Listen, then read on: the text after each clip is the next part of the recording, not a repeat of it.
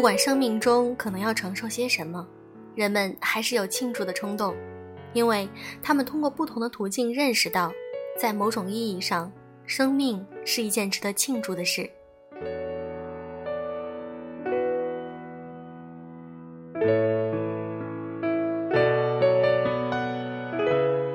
用声音触碰心灵，各位好，我是小飞鱼。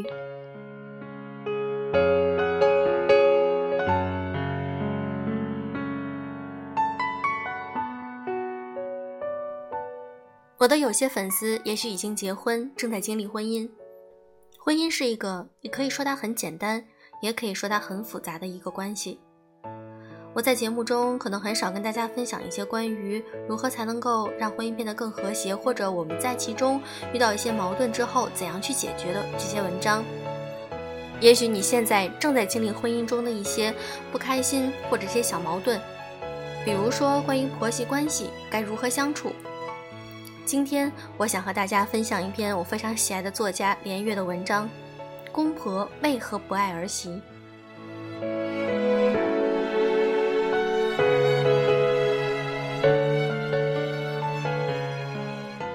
先说结论，公婆不爱儿媳极为正常。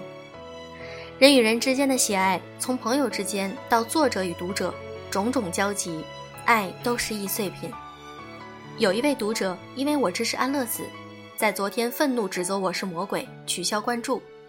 也就是说，从那一刻起，他是恨我的，至少不可能爱了。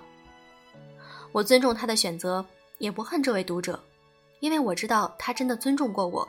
后台显示他赏赞过四次，这是最好的证据。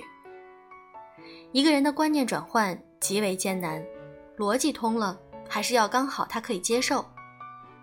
没做好准备的人，摆出十吨重的逻辑与事实，都赢不了他一两的偏见。观念冲突是时时发生的，只要和我不同，我就可以不喜欢你，哪怕你说的对也不行。这是在处理人与人的关系时，万万不可以忘记的常识。这常识可以帮助一个人避开婚姻中的很多危险。一个家庭最理想的状态是没有观念冲突。但是这不存在。仅举公婆与儿媳为例，他们之间的观念冲突必然是经常的，甚至重大的。传统的解决办法是儿媳必须服从公婆，称之为孝顺。在现代的语境里，有人替换成爱，我老婆必须爱我爸妈。没有强迫的爱，如果有，它只是奴役的同义词。儿媳不必爱公婆。正常的关系是，像对待其他人的原则一样，不侵犯他们即可，包括人身与财产。如果公婆是值得尊重的人，在长久相处后，自然会得到他们该得的尊重。当然，任何关系都是对等的。从儿媳的角度来看，要求公婆必须爱自己，也同样是奴役。大家守住这原则，则观念冲突就有了解决的办法。并非我有道理你就得听我的，而是谁的事谁说了算。你的身体，你的地盘，你定。你愿意听，我会提供给自己的意见，决定权还是在你。比如在生育上，老婆的身体是老婆的，她想不想生，她想生几个，她想顺产还是剖腹产，她最后说了算。公婆的态度如果不同，丈夫有责任坚守原则，挡住。同样的，当媳妇的也应该知道婆婆的身体是婆婆的，她不想帮自己带孩子天经地义，自己的过分要求被丈夫挡住也是应该的。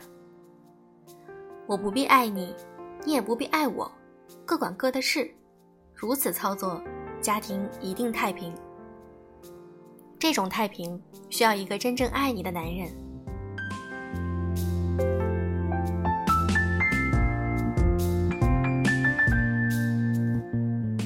真正爱你，肯定不会强迫你，一定让你自主。这在冲突发生时，比如婆媳冲突、夫妻冲突，他最后还是不会强迫你。这意味着他要能够明确的、持续的挡回婆婆的意见，有时甚至是对的意见，坚决的捍卫你的自主权。中国的姑娘，包括他们的父母，找老公时容易给自己挖坑，要找个孝顺的小伙子。所谓的孝顺，就是听父母的。以后婆媳有冲突时，也听父母的。你求人得人，不要抱怨。这不是说要你找一个和父母关系恶劣的小伙子，而是要问自己：我如果把命交在他手上，他会遵守我的嘱咐吗？如果答案是会，那值得爱。所谓孝顺的孩子，答案比较难说，往往是听妈的。你只得祈祷，他妈的决定都和你一样。中国的婚姻中，强制太多，所以悲剧太多。我是你妈，我为你好，没理也能强制，有理更是可怕。我老婆的事，她说了算，敢这样在家里表态的，才不容易入坑。如果你听说谁很孝顺，那最好离远点儿，让别人去爱。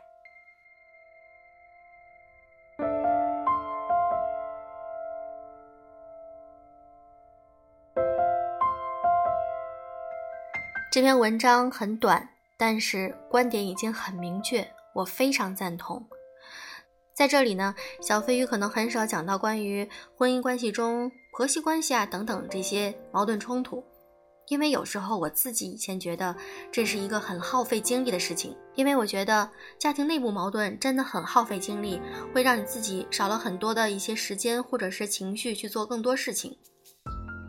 但是我发现，在我的粉丝中，经常也会遇到这种有家庭矛盾冲突，可能会导致离婚啊等等一些负面情绪在，所以我觉得也有必要把一些观点跟大家分享。我很喜欢连月的这个想法，因为每一个人都是一个个体，即便我们组成了家庭，但是我觉得首先要明确的是，我们自己的家庭和公婆或者是和自己父母的家庭都是三个小家庭，每一个家庭之间要有很明确的界限。如果经常越界的话，就会出现一些冲突，小矛盾不断，可能呢也会让你平添很多烦恼。所以说，在结婚之前找对人也是个非常重要的、非常关键的一步。那么，就像今天文章里所讲的，很孝顺的男生要注意了，他的孝顺是怎样的？如果他是有边界性的孝顺，父母自己的父母自己去孝顺，这是合理的。但是如果他会要求你，比如说，你作为他的女朋友，他也会要求你，以后我的父母你必须要跟我一起孝顺，不论他们说的对与错，你都要去听，而且呢都要服从他们。那这样不是爱，这是奴役。遇到这样子的妈宝男，我建议尽快远离。如果碰到还在交往中，请分手吧。也许这句话说的可能有点果断，但是真的没有错。因为到婚姻之后，你会遇到很多很多的小问题、小争执、小分歧。如果这个时候没没有边界感的父母，他们会很直接的就进入你的生活，去影响你，很多影响都是负面的。那样这样就会给你带来很多不好的情绪，以后的烦恼会很多。所以说，提前斩断这种可能性，不是更好吗？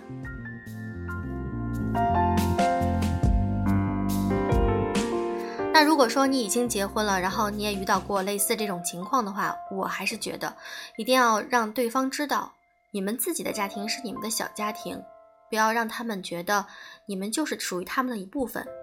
每一个人只需要管好自己的事情就好，不要去摄入别人的生活。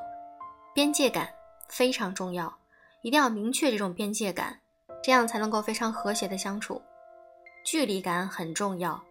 如果你处在一个非常安全的距离之下，那你们的家庭氛围、气氛都非常好。如果距离一旦拉近，有的时候就会出现问题。所以说，记住边界很重要。